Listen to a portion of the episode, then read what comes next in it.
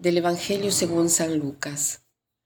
Aquel día Jesús entró en el templo y comenzó a echar fuera a los que vendían y compraban allí, diciéndoles, Está escrito, mi casa es casa de oración, pero ustedes la han convertido en cueva de ladrones. Jesús enseñaba todos los días en el templo. Por su parte, los sumos sacerdotes, los escribas y los jefes del pueblo intentaban matarlo pero no encontraban cómo hacerlo, porque todo el pueblo estaba pendiente de sus palabras. Pienso que de este Evangelio podemos sacar dos enseñanzas. La primera es la antítesis entre la casa y el mercado.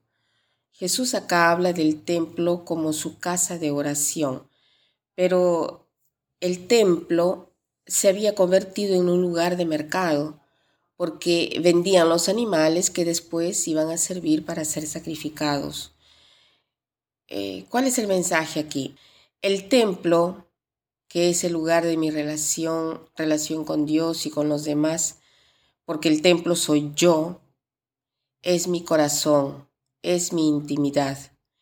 En este templo donde nosotros sabemos que está el Espíritu Santo y por lo tanto eh, muy importante, un lugar de refugio, de vulnerabilidad, donde las relaciones son gratuitas, donde se ama, se interesan el uno del otro porque se aman.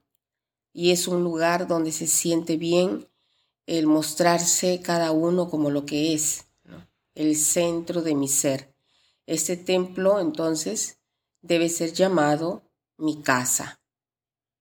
Mientras que el mercado es un lugar donde no te muestras por lo que eres, ¿no? Eh, debes mostrar la parte mejor de ti, tus mejores productos.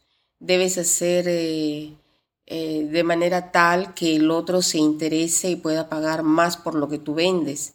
El lugar donde debo tener una ganancia, un interés. Aquí el Señor nos está diciendo en tus relaciones, ¿cuál es tu comportamiento?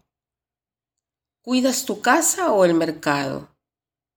¿Quieres que tu corazón sea una casa o un mercado?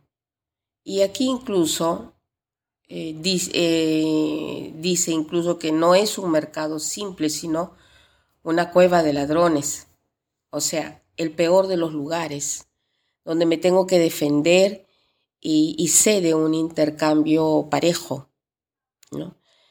Esto es muy interesante porque aquí si queremos, lo podemos ver como la casa de Dios, o sea, nuestra intimidad, una relación con Dios, porque busco algo, ¿no? Trato de estar bien, de querer solo obtener el favor de Él o quiero una intimidad con Él. Y si es así, entonces, ¿cómo son nuestras relaciones con los demás? Si ya con Dios me muestro así, interesada, con los demás, entonces, ¿cómo es? Voy siempre porque tengo una necesidad, mis ventajas, uso a la otra persona o veo al otro y voy al otro porque estoy contento de tener una buena relación con la otra persona. La otra consideración es buscar de matar a Jesús. Yo no creo que ninguno de nosotros queremos matar a Jesús en nuestra vida pero es muy provocatoria esta, frase, ¿no? Que los jefes trataban, eh, dice acá, de hacerlo morir. De repente no tratamos de hacer morir a Cristo, pero a veces tratamos de hacerlo callar, porque algunas palabras de Cristo pueden ser muy duras de escuchar. Puede ser que a veces tenemos la tentación de hacer el mensaje de Cristo un poco más dulce o lo acomodamos el mensaje de Cristo no va acomodado a nuestros intereses, sino que es un mensaje de misericordia, de acogida. Él ha venido al mundo a darnos la vida porque nos quería capturar en su amor y su mensaje es radical. ¿Puede Dios tener el derecho de pedir todo?